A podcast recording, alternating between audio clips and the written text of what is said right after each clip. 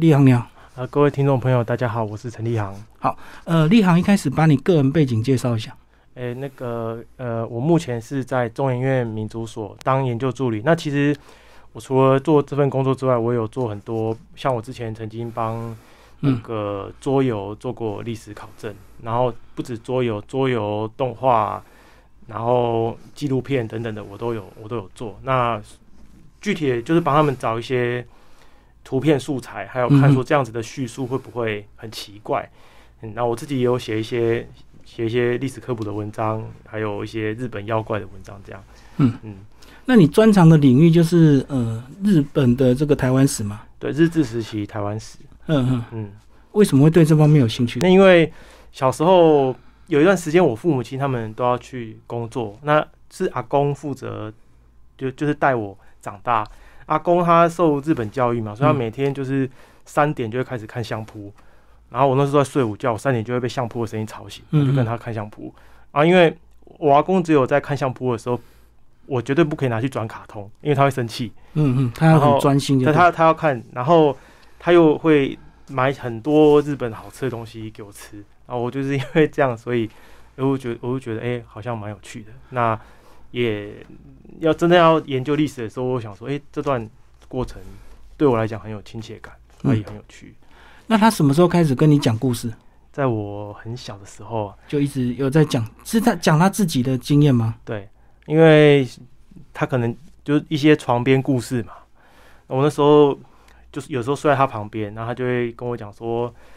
嗯、阿就是阿公以前去西伯利亚的时候、啊，那边有很冷啊，你你如果鼻子跟耳朵暴露在外面很太久的时间，你一拨耳朵就会不见。就掉 下来。对，然后他一边讲，还一边喝红露酒啊，然后那个收音机里面在那边放那种收得到冲冲绳的那个广播，然后他如果有时候他会讲重复，我跟他说啊，公安你耳听朵过耳朵这个我听 过了，可不可以换一个其他的？嗯他后来他发现说、诶西西伯利亚的好像都讲的差不多，然后他就说，那不然阿公跟你讲的桃太郎好了。啊，然后这时候才会真的变成真正一小朋友应该听的童话。嗯然后呃所以，可是这个其实就会让我印象很深刻。那其实为什么会叫零下六十八度哦？那其实书里面你看不太到什么时候它碰到零下六十八度。对。可是，呃，会叫这个是有原因的，因为我因为我我家住宜兰嘛，那宜兰冬天的时候很长那种五六度，嗯，然后又下大雨，啊，这种时候其实就台湾人来说，他们会受不了嘛。嗯嗯，我那时候在跟我阿公抱怨说，我阿公好冷哦，就然后我阿公就嘲笑我，他就说啊，这样子你就觉得冷，就呃，其实这用台语讲比较传神，就说、嗯哦，安尼你就感觉寒。阿公以前伫迄西伯利亚，你知无？零下六十八度呢。嗯嗯嗯，然后，但是我后来就觉得，哦，好，那我拿拿这个来当书名，我就会蛮有感觉的。这样，嗯对，你以前听的时候是真的有兴趣，还是有点这个觉得阿公在吹嘘？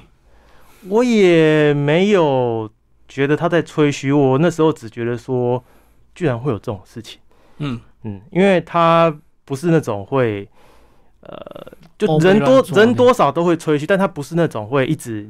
吹嘘的，他可能就是真的有这个经验。嗯嗯。那我我爸以前小时候听他讲，我爸也觉得，哎、怎么会有这种事情？嗯嗯，所以你后来这个往这个学术路线去研究，你觉得就是被你阿公的影响吗？多少有，你要不要先把你阿公当时的家庭背景嗯。讲一下？那时候为什么一九四四年他会先到日本去学医嘛，对不对？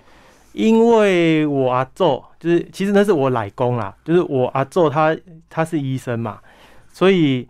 呃他跟蒋渭水是在宜兰公学校的同学。哦，那他呃当医生很成功，所以自然也会希望自己的儿子当医生嘛。传承啊，对啊，他就送了，先后送了四个儿子过去，我阿公是第四。那是可是，在学校嘞，我阿公他老师就跟他说：“啊，你的哥哥跟弟弟成绩都比你好，比你优秀呢，啊，你要好好加油。”然后嗯我阿公会觉得压力很大。嗯嗯啊、后来，一九四四年的时候，中学其实有上课，有一天没一天，那基本没没在上课。那那个时候社会又鼓励你从军啊了，从军，其实台湾人是可以不用进去，嗯，但他就是在那种情况下，他说他可以，他后来我访问他的时候，他是说我也可以做兵是一半一半，嗯，半推半就，对，那而且他也其实我可以了解他的心情，因为他可能很怕自己然后没有不像哥哥跟弟弟成就一输样，其他的这个家庭兄弟啊，对嗯，那他就去报考那个特别干部候补生，可以说是一种国军储备军官的一个不嗯没有办法直接这样子转换，但就它就是一个类似储备军官的呃概念。啊，嗯，嗯那他想原本、嗯、你知道男生第一志愿都是想要去考那种开飞机的，嗯可嗯，开飞机那很难考啊，而且考上了也没有那么多飞机给你开啊。对，他开飞机，他表现不好，他本来想说啊，可能就没有机会了。对，前面会有严格的这个受训，那当然有些不适合就被淘汰，就对。嗯，对，其实跟现在的那个很像，就是你要你要去一坐到一个，然后一直转，一直转，一直转，那哦个类似空军那种离心力那种对什么考验，嗯，啊，他没过，后来他想说应该没办法，结果后来又收到一张说，哎、你录取了，可是是修飞机的，本来是退训，后来又让他去，对啊然因后为就退了求其次。其实是人不够，嗯，对。那时候一九四四年在书里有写到，那时候整个社会氛围都会鼓励青年从军，也是因为是不是日本有点这个国力衰退，所以他需要大量的这个年轻人赶快上战场，对 不对？对啊，嗯，因为已只经不行了， 只是把它包装成爱国心就对。啊，对，但都这样包装啊，嗯嗯嗯，这也没什么好那个，那就是被宣传到，嗯是是是。嗯然后后来里面也写蛮多，他从这个一开始的训练嗯，那时候的台湾人去念所谓的这些军校，或者是去去从军，有没有特别的优待，还是说都一视同仁？应该是都一视同仁啊。嗯、因为要看你在在台湾的话，就是当那种陆军跟海军的志愿兵，然后很台湾的话是很多人想当，那你在在日本的话，你跟可能就是入，其实都大家都差不多，嗯嗯，那时候很多人想当纯粹，有些人是为了待遇，对不对？因为待遇自愿意还是有比较好的这个收入。待遇哦，待遇可能是其中一个，那另还有另外一个就是青少年觉得就是，嗯，在那个宣传之下，觉得哎、诶这样子才是才是好的，想要为国嗯，报国这样，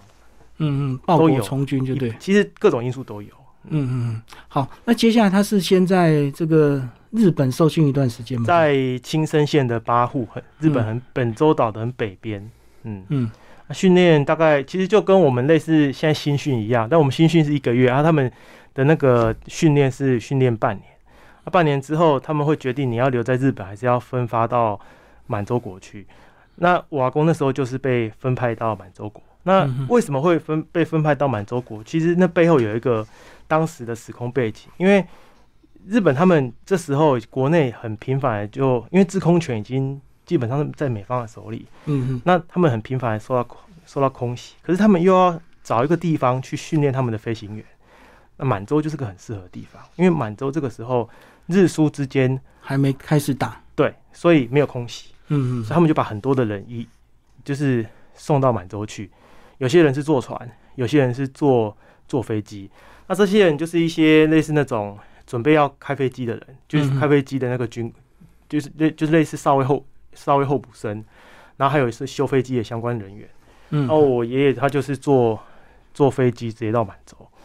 中间经过好几站，其中还有停到平壤。照片秀给我们看，有一张这个非常清楚的彩色路线图哦。在在三十九页这里，对对，转了非常多站，还穿过整个南北韩。对，因为我觉得说对读者来说，如果我只是文字描述的话，我读者会阅读阅读上会比较难想象，所以对我特地做了这张路线图，希望让读者能够一目了然。可是那时候满洲国虽然没有空袭的问题，可是跟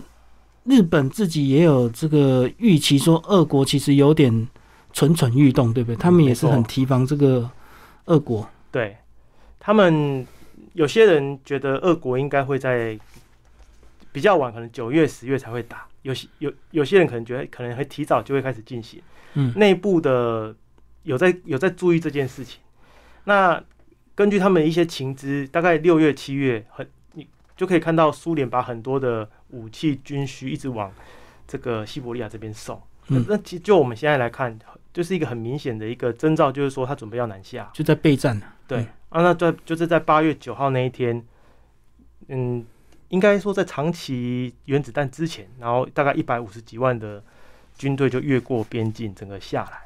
嗯嗯那因为关东军那个时候很有趣，关东军它的主力基本上都是放在南边，南边是那个工商业重镇，而且很多日本人在那边。那可是很奇怪的就是，他在北边都放一些像我阿公的这种嗯后勤教育部队，那他们里面还会，我看史料还有写说，这些虽然是教育部队，但是碰到苏联的军队，他们立刻可以转为作战部队。嗯那我觉得说有有点难以理解这样子的的布局啦。可是说真的，苏联南下之后，这些部队也是一直撤退。那我,、嗯我阿公他们就跟着部队撤退。那撤退的过程就是我书里面有写到，就是说这是我去看中国那边的资料写的。嗯，他说，因为苏联就开始来空袭嘛，对，然后家家户户就会举白旗投降。可是对苏联的飞行员来说，白旗跟日本旗很像，炸得更厉害。嗯嗯，所以大家赶快拼拼那个红布出来，然后赶快弄一个弄个那个中华民国国旗，就可能就可能有个样子，但是光芒数不对。然后苏苏苏联的飞机看到这样子之后呢，就才比较会不会炸。就比较不会炸。嗯然后也有些人会想要趁机去抢，就很像现在阿富汗那个阿富汗人去抢美军留下来的遗品一样。对，就像然后那个时候他们会去抢日军的。那我阿公就有雇过那些军品，他说晚上都会有强盗，那就会来听到强盗的声音就去上膛这样，然嗯后哼强盗就跑走。嗯，这种叫做抢羊捞。对啊，可是这种你羊捞抢再多没有用，呃，苏联的军队来照样把你这些东西拿走。对，没错，就一个抢一个嘛。嘿，没错。嗯哼，所以那时候已经到一九四五年八月，所以其实日本即将就要投降了嘛。嗯而且那时候你在讲那时候的时间点，其实那时候德国都已经投降了，投降好几个月了。对，只剩下嗯日本还在硬撑，就对了。对，嗯其实投降之后，我阿公是在八月十六号，在那个哈尔滨知道战争结束。嗯那知道的时候，其实他也是一边撤退，最后到了敦化这个地方，就是敦化南北路的敦敦化嗯这个地方，就交出他的武器，然后就投降。那在这个地方大概扎营了一段时间之后，十月还是十月开始，就是被往北赶。嗯，他们就是徒步行军到牡丹江，在牡丹江坐上列车去西伯利亚亚。那这个嗯行军的过程是呃没有配给食物，然后路上还可以看得到那种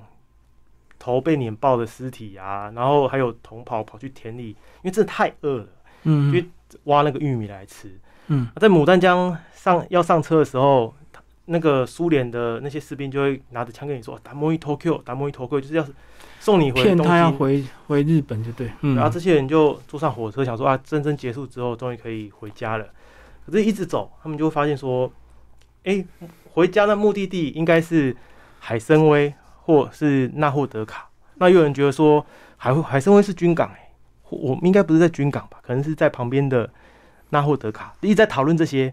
可是他们不知道，在他们在讨论这些的时候，火车根本就不是往他们想要去的地方开，反方向。反方向嗯，然后后来就是往西边，往往就是一路往西伯利亚去。嗯那其实，在整个呃苏苏联那个时候，收容日军战俘的地方很多，包含像是一直的苏联的欧洲部分都有收容一些日军，像哈萨克，还有一些比较北边北极圈的也都有。嗯，那其实除了瓦工之外，还有另外一个台湾人，现在在日本还活着，叫做吴正南，那他就是被俘虏到哈萨克。嗯瓦工呢，他们是坐了大概一两个礼拜的火车之后呢，火车在一个叫做那个泰瑟特的地方停下来。那这个地方现在坐西伯利亚铁路还是会经过。嗯，那下车之后呢，他们就走了大概一百多公里，到了现在的他们的那个收嗯，容集所中营啊，还有集中营。哦那嗯比较幸运的是，他们因为在苏联的很多集中营里面，日军战俘是会做各式各样的工作。嗯那我阿公他的的这个集中营是生产那个粮食，那这个粮食是要供给附近收容所的战俘去嗯嗯使用，所以。因为你本身就是在在一个生产食物的地方，所以你就比较不容易饿死。嗯而且他们那个收容所里面的组成是，呃，上最上面只有一个少尉，其他大家阶级都差不多。嗯然后同一个收容所里面还有那种刚刚学会，刚刚会可能会开零战，哦，开起飞一次，结果战争就结束的人，嗯嗯嗯，就等于是，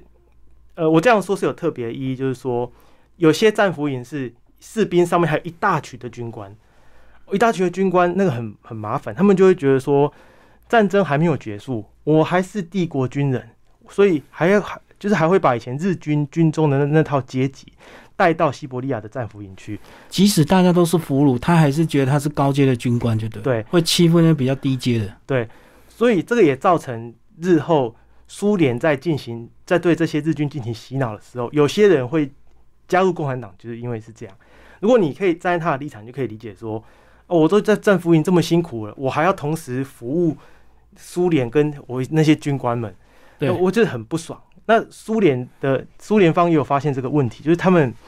呃就就会把这些军官给移走，自己自己弄一个地方关起来，就不会让你两边起冲突。嗯嗯，所以，嗯，这是一个还蛮有趣的现象。所以那时候日本投降之后，这个苏联这个抓了日本，不管是军官或者是一些相关的军中人员到西伯利亚去做工。那时候那个整个国际情势都是这样子吗？没有办法那么快的讨论到所谓这个俘虏这个释放的问题。这个哦，应该没那么快，而且日本大概是六十六万，嗯，最多是德军，德军有大概至少两，诶，至少两三百万。嗯那那个，因为苏联基本上这这句这样这种举动是漠视国际法，啊但是苏联本来就没有在跟你管什么国国国际法，反正他那时候国力也算还蛮强的了哈。没有，因为他国力两次世界大战中男性壮丁死太多，所以他只要找人填补劳工，填补他的劳力，对，所以嗯嗯是一个这样的背景。可是那时候的国际秩序还没马上恢复啊，所以好像也没有其他国家可以去制裁他这种比较不人道的这种战俘的一个处置方式，因为他好像后来拖了很多年嘛，对才心不甘情不愿把 对他，慢慢慢送回回国这样。大概到四，其实1950四六四六就四五四六后面就有人在讲，但是真正开始一批一批送回来，可能是比较高峰期，可能是四七四八四九嗯。那我阿公就是四八年啊，四九年的回，有时候回分批回来的这些战俘，比如说像四九年下来的，他们很很多就会因为有的被洗脑的太严重了，嗯，他们会在一下来的时候会在那个五鹤港的岸边开始跳他们那个那个苏联社会农农场的那种具有社会主义的那种舞舞蹈，被洗脑成功就对对哎对，被洗脑成功，然后还有贴贴什么，我们在敌前上路，就我们在敌国上路这样，然后会提出一些要求，说什么日本要立刻，呃，怎么跟共让共产党来统治日本之类的这种很奇怪的要求。嗯嗯那我阿公是还好，四八年回来的时候是是没有比较没有碰到这种事情。对啊，他坐的那艘船是叫做信浓丸，嗯信浓丸是一艘他坐的那时候已经那那船龄已经四十八年了。嗯嗯，啊，在信浓丸在之前，呃，他在第一次世界大战的时候是扮演一个扮演一艘很很重要的角色。那他就是发现俄国的波罗的海舰队，嗯，因为他就是假装成是民船，然后上商面船就对，对，上面全部都是日本海军的军官，嗯然后他们发现之后马上就通报，然后后来新农丸就是一艘联络，他曾经跑过日美航线，也跑过日台航线，据说孙文有坐过这艘船，嗯，嗯嗯，他等于是有战功的船，嘿，在对，第一次世界大战，诶对，然后像之前有个那个独鬼太郎的作者水木茂，嗯他也曾经坐这艘船去东南亚，然后他其很有趣的是说，像我们知道我们国军之前有一艘船叫丹阳舰。嗯丹阳舰的前身是日军的军舰雪峰舰。那雪峰舰它是一艘非常幸运的、巨幸运的船只，经历过很多海战都没有成。那信浓丸它等于是民船版的丹阳舰。嗯嗯，那水木茂他坐这个船去东南亚的时候，他就好奇，因为那船已经很旧了，他就去对摸那个船壁，结果那船壁就有铁块就剥落， 哦，然后那个船长就跟他说：“你不要在那边摸这个东西，这个船哦，它可以浮起来，本身就是一种 奇迹。只要这个不要鱼雷哈、不要打中这艘船。我觉得鱼雷从旁边过去，这艘船都会沉。嗯嗯，然后这艘这个时间点发生之后的四五年啊，我阿公搭这艘船。哦，水波震到都会让他沉就哦，对。对对对，就是四十快五十年的船。好，那其实书里也讲到，后来他回来也有一个波折啊，就是非常的辛苦，而且大家都对他们这批人不信任这样子。对，我们先讲他在农场那段时间的生活，嗯，那段时间好像也是除了天气很冷之外，其实食物也不太够，他们只能吃要去制作的这些马铃薯嘛，对不对？嗯，马铃薯是要偷吃，哎、对，啊偷吃嗯没有人发现这样。马铃薯，呃，甚至书里面有提到说，阿公还曾经捡到马粪。嗯然后拿回去。那时候我好我记得我还在吃东西吧，然后他就跟我说啊，那个放到里面煮啊，结果是因为杯赛，然后我里面他讲的很 detail，他说里面还有没有消化的草根，我说靠，你跟我讲这 干嘛？因为乌漆嘛黑，他去偷一块马铃薯回去，结果是偷到马粪就对，对，就偷到马粪，啊泡在水里煮，放在里面煮，然后煮开就他说里面还没有没有消化完的草根，嗯嗯，因为因为太太 detail，所以我害我害我记到现在。记忆到现在，嗯，然后除了这之外，他们三餐就是一些黑面包，嗯，然后还有一些高丽菜汤。然后他说那个汤很稀，那那个他说，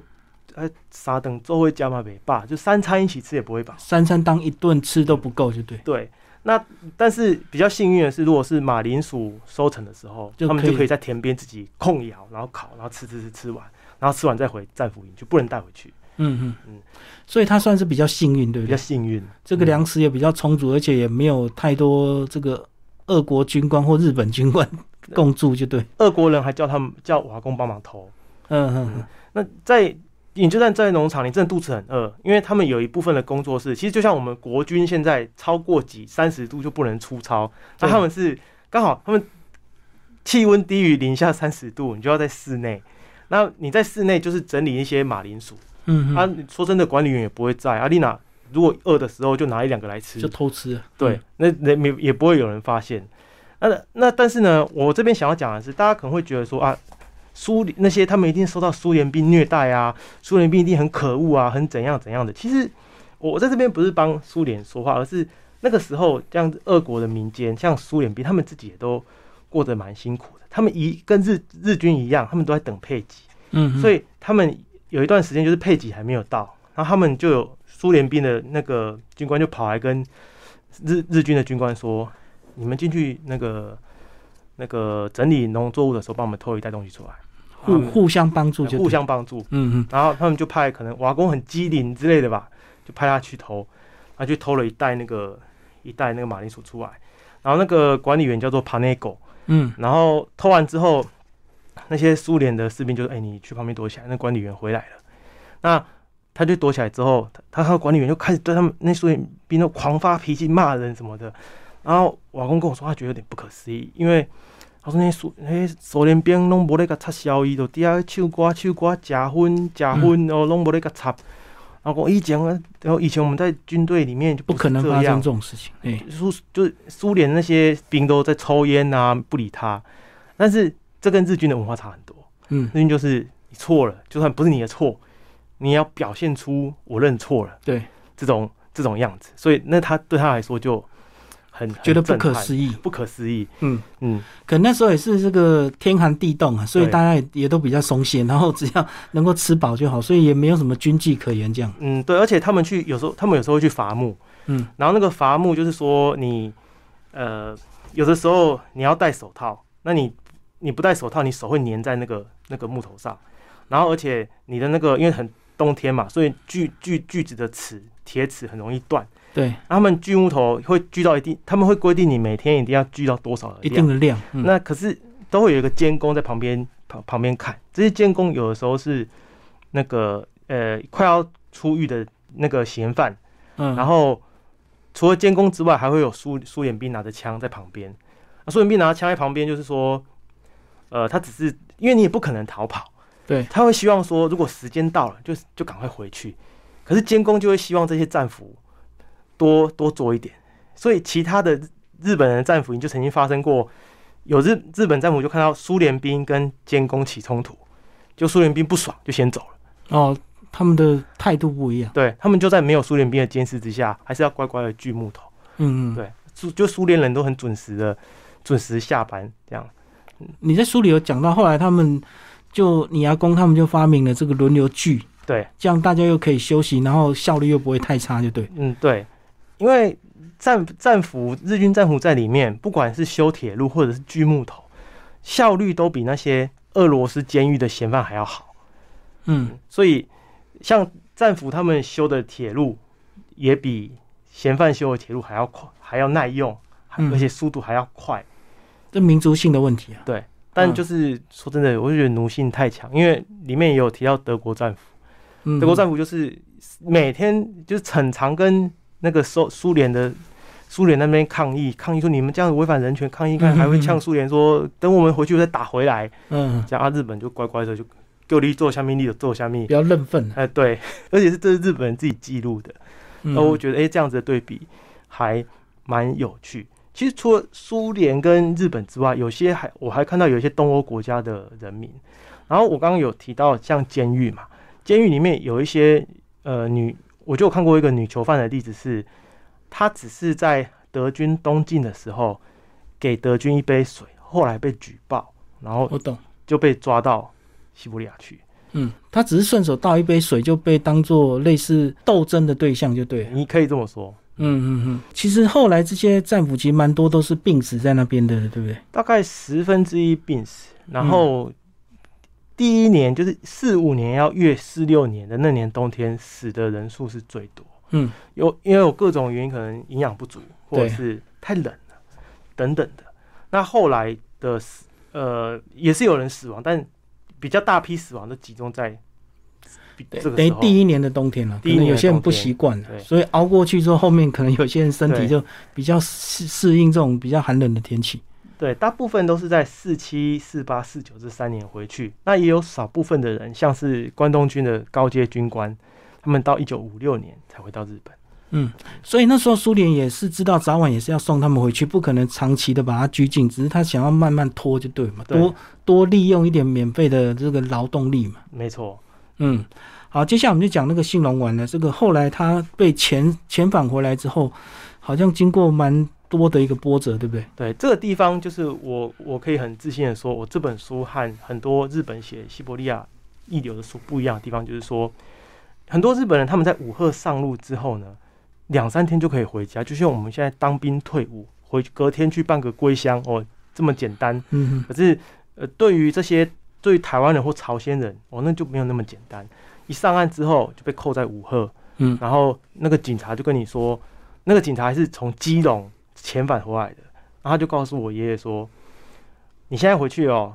你要唱中华民国国歌，他也唱给我阿公听，嗯然后你要学波佛莫佛。啊，我阿公的时候就黑人问号，就哎这是这是什么东西？嗯然后后来武赫引洋援护局就跟他说，你已经不是日本人了，那你要你不能留在这里。对虽然说配给有比较好，因为那时候如果算中华民国国民的话，可是他还是会有点很很疑惑。那后来也有几个台湾人打开 QQ 座会，然后就一起从武赫搭车到佐世保去。嗯，他们在佐世保搭乘的就是那个海辽轮，海辽轮后来好像四九五零年就投共了。嗯，那海辽轮去载瓦工他们之前呢，先是到大阪去载一批赔偿物资，嗯嗯然后到大阪再载他们，再再到上海去。可是其实到上海之前，嗯，因为那个时候国共内战的关系，所以很敏感嘛，对，所以这时候呃，中华民国驻日本的那个单位就寄给上海一份快邮带电，就说这艘船上有八个人曾经待过西伯利亚战俘营，他们的思想如何，值得注意，值得注意，这是讲的比较好听啦、啊上岸就是被关进去，对对，那后来是那个台湾同乡会把他们营救出来之后，先把他们安置在一个舞厅里面。安置在舞厅没有用啊，大家没有钱啊。嗯同行呢，刚好有一个人家里在瑞芳开煤矿公司，啊派人送钱来上海，到最后买了船票之后，才到基隆。嗯那基隆又又被关，对，一下船又被关了。对。然后瓦工说那时候就，我讲我就我就生气，我弟来又唱军歌、唱军歌怎样？然后后来那也是那个人的爸爸出面作保，他们才被放出来。嗯嗯我刚刚说日本人到武赫两三天内就可以回到家，可是就我们这几个台湾人来说，其实我阿公回到宜兰的时间已经是十月了，嗯，嗯，好几个月的时间。嗯嗯大家对他们都不信任了，就是对啊怕他们在那边待久会不会被成被策反成功，然后对嗯反而变成间谍这样，对不对？其实看那些我刚刚有提到下船在那边跳舞的那些人，就不难理解他们会被这样子对待。但是对于我阿公还有这几个一起回来台湾人来说，呃，的确是一个不太好受的一段过程。你阿公那时候的想法是他认为他是日本人要回到日本，还是他认为要回到台湾？我觉得他应该是认为他是日本人，嗯嗯，因为我们知道说要有有个白孔的一的受难者是汤守仁，汤守仁他其实也待过西伯利亚战俘营，他嗯其实一开始就跟他跟收容所那边说我是台湾人，所以他就被放出来了。嗯嗯那那瓦工那时候，他其实就我的推测，他绝对是觉得他自己是日本人。嗯，其实他也有跟我说过啊，他说啊叶巡，我都我都认为该是日本人啊，没错因为，他名字也改了。嗯，他那时候闽南话也忘记怎么讲，他只会哦讲日文。他几岁的时候去日本读书啊？他十三岁的时候，嗯嗯公学校，呃，应该不，他读小学校，小学校他来毕业典礼还来不及参加，就我要做就带他去日本，哦嗯，就坐船去，直接去参加中学入学考试，嗯，然后那间中学是那个日本少有的，就是教你讲德语，读足中学，读译啦，读嘿译哎对嗯嗯他那读译就是日本讲德国的称呼，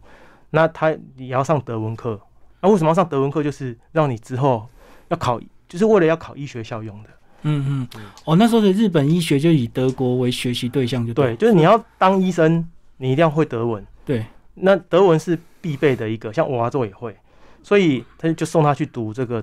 而且这是私立中学，嗯然后学费是还蛮贵的。嗯我阿公一九四零年进去进去读，然后什么四四四五年毕业，他在东京待了五年的时时间，嗯而且刚去的时候名字还当然还是汉名，后来好像隔年我借公去的时候，改掉，他就把我阿公的名字带去给他。嗯我娃周就把它取名为景山雅文。取名景山雅文呢，是娃周希望他可以文雅一点。那、既然你被希望文雅，那代表这人就可能娃周觉得你小丑陋啊这样子。嗯嗯，然后他那时候又正式改名为景山雅文。那我书里面为什么不用雅文，就是因为雅文这名字对我来讲没感觉。嗯我我我希望就是用，因为大家都叫他一问一问赏，嗯嗯，一嗯本，嗯所以我才用一问。那后来他到台湾大概多久才慢慢释怀或是开始认同他是台湾人？应该要花很长的一段时间。而且其实我小时候没有听过他讲国语，嗯，我知道我都我都很习惯用日语。对，他对我，他绝对他就是直接讲日语跟台语。嗯然后我第一次听他讲国语是我大三大四的时候，我有个香港的大学同学来宜兰找我玩，嗯然后因为他先到我家了，然后我有一段我我比较晚到，我我怕说他跟我阿公没有办法讲话，哎，我去的时候会听到我阿公就讲的很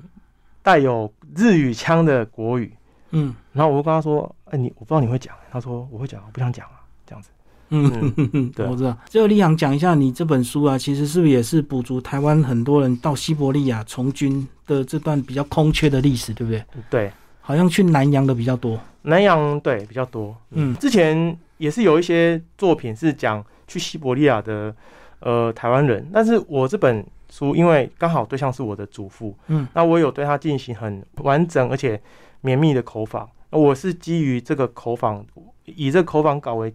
为基础去把它改写成一个非虚构作品。那我就是想利用这本书，那为这些曾经去西伯利亚嗯受苦受难的台湾人，呃，至少让后世能够呃透过我这本书去知道他们这些这些前辈们嗯嗯嗯。受苦受难的过去这样。好，最后还有一个问题 是，他们其实也是有得到一些补偿，可是相对是比较少的，对不对？对，讲一下这部分好不好？补偿哦，因为，诶、如果是日本人的话，日本政府会直接给你补偿，有的还会赏赐银杯给你。嗯韩国因为人数比较多，我我我有点没有印象，他们是有拿到还是没拿到。但是台湾人的话，我阿公是呃，他曾经申请过说，他只是想要拿回他以前存在军中户头的，哦，有一笔钱，对对，可是日方回应他说，我们在里面没有看到这笔钱，啊，他他就蛮失望的。我懂。不会说不不会说不高兴，那就是觉得啊，我只是这也没多少钱，他明明有存，他只是很懊恼，说对日方为什么不承认？就对他不是说强要赔偿。我懂，他是要他本来存在户嗯对，户口里面的钱。那后来这些去这些有拿到钱的其他的日本同袍，他们就会有把钱捐出来，有个特别特类似一个特别金，对啊，就给像瓦工这种救日本帝国领军不人到钱的人领，不到钱的人。当然数量，但这个金额是比这些日本人拿的少，但这是意义性质，我象懂象征性质，所以就领到补偿的这些日本兵的这个俘虏，他们捐出他们一部分的钱给台湾的这个俘虏，就对了。对台湾或者是朝鲜或是其他地方的，所以你阿公会不会很遗憾？就是说他没有得到正式的补偿，或者是他当初那笔年轻的存款没有拿 回来？他我问过，他就说，哎，都呃会，但是因为他讲话就很简单，他不是那种会讲长篇大我论的懂，人，他他表达的比较对他就是会沉默一下，嗯然后就说啊，当然有有有嘛希望啊啊啊，无偌济钱啊，啊嗯我也不是讲要甲透怎样的，嗯嗯，嗯，所以你应该感觉出他的遗憾，对不对？我可以感觉，只是他没有表达的很多啦。对，对我可以感受到他的遗憾，嗯，对啊，因为他确实他觉得他付出这么多，他连最后自己本来的存款都、对啊都被认定说没有这笔钱，嗯，他所以可能更失望。可以，我可以感受，我可以理解他的感受。嗯嗯嗯嗯，所以这个赔呃补偿的部分都是在日本政府嘛。这个后来那个苏联有没有对这 些被他们曾经 这个算凌虐吗？还是被这个特别要求这些战俘有没有提供一些什么补助？苏联有提供文件，嗯嗯嗯，，所以日文我文我件有看到俄文的。然后日方当然也有也有一个团体是来帮我阿公争取，一一定是民间组织对一不对？定是民间组织。对对对，跟那俄国政府要。对然后要了之后，他还有一书里面有放，就是那个文件也有翻译。那个瓦工就利用这个去向交，透过交协向日本政府提出，就是希希望你可以返还我的钱，嗯嗯，因为那个东东西真的没有多少钱。嗯。嗯，但我也不知道，他们就说没有。所以这个很多事情就是因为历史的这个战争，所以造成很多 明明即使他知道有，他也不敢承认，对对不对？因为后面可能还有更多的赔偿问题，所以干脆完全否认最好。对啊，嗯所以、呃等等的因素，但日本民间对这还是非常的同情。那不是说呃和政府，政府可能有很多的苦衷，没有办法去就跟慰安妇的问题一样啊，对不对？日本政府嗯也是不承认的、啊。对啊，嗯嗯嗯。所以这本书，你觉得你你希望谁来阅读？你的对象？首先我不想写那么厚，就我就我的原因就是因为我希望可以让更多人阅读，比较科普一点，对，比较科普，不要说只是特定的族群，因为我我其实我我其实是一个很没有耐心的读者，我希望说大家不要被书的厚度吓到，嗯嗯嗯然后封面我也希望能够光看封面就可以知道这本书里面要讲的是什么，嗯，或至少就可以打开这本书。其实这本书哦，它外面是有书印没有错，我觉得它这个设计师他有有个巧思是，这是白天的白天的样子，嗯。可是你要把这个书皮拿书皮下给拿掉之哦后变晚上那的，这就是夜晚哦零下漫，长的夜晚，嗯，那很多的呃战俘可能就是在这样的夜晚梦到说哎家乡啊儿子的脸。嗯呃或者是梦到自己在吃鳗鱼饭。对，然后我我打开之后，我觉得哦，这是设计师他的巧思，那我非常喜欢。嗯，我、所以我也希望说大家可以拿起更多人看到，我也没有预设说是要给谁看，我希望说喜欢阅读或者是有兴趣拿起这本书的人，就可以一拿起来然后就把它看完。嗯，就是一次读完这个很精彩。对，最后把这三个推荐老师帮帮我们介绍一下吧，而且他们都有帮你写推荐文，对不对？嗯，首先在这边非常感谢三位老师帮我推荐哦。那徐雪姬老师，因为徐老师他的研究就是研究，因为他研他的研究很广，那其中一条就是其中一个路线就是研究日治时期在海外的台湾人。嗯，那像满洲国就是徐老师研究的对象。嗯那徐老师也是我硕论的硕士论文的口尾，呃，也也常很常受徐老师的一些照顾跟指点。嗯那徐老师写的序就是，呃，主要就是在帮我这本书补充一些那个应该说讲的更细的一些历史的脉络。嗯嗯钟淑明老师是我的硕论的指导老师，他也是帮我文，在我文笔还没有那么好的时候，他那时候就要看我的文字。那 在这边就是趁这个机会想跟老师说声谢谢。那钟老师他研究也是研究海外台湾人，那钟老师他最近有出一本书叫做《日治时期去南洋的台湾人》。嗯，虽然说我们关注的地域不一样，但是我们都是共同关注这些在海外对的台湾呃台的，台湾人。嗯嗯那陈文松老师比较特别，是某一次我太太刚好跟陈文松老师聊天，那他就说他的大伯是南投民间人，也曾经去过西伯利亚。然后我去我问了一下他大伯的名字之后，看了一下我书里面提供的那份史料，发现他大伯跟我阿公是同那时候同时被关在武赫，嗯嗯，然后同时到上海，同时回到台湾，同一艘船。在西伯利亚是不同的地方，可是后来回来一起在武赫。对，在西伯利亚是他大伯，我记得战俘营就在靠海，离海参崴那边比较近，没有像瓦工或吴正南先生一样那么内陆、啊但是到最后却是关在一起，一起回来。然后他们的子孙后来又因为某种的，我觉得真的是历史的巧合。然后我那时候就问他说：“老师，你可不可以帮我哦，等写推荐序？”这样等于最后遣返的时候是同一梯就对了，对然后同样的 那个对什么，同样的这个遣返路径。啊对，而且他大伯后来娶了同同行的一个难友，叫叶海生先生的妹妹。嗯，然后嗯跟难友的妹妹结婚，嗯，那所以这也是一个很呃，算是很特别的特别缘的分。嗯缘，分。好，今天非常谢谢陈立航为大家介绍零下六十八度，然后前卫出版，谢谢。嗯，谢谢。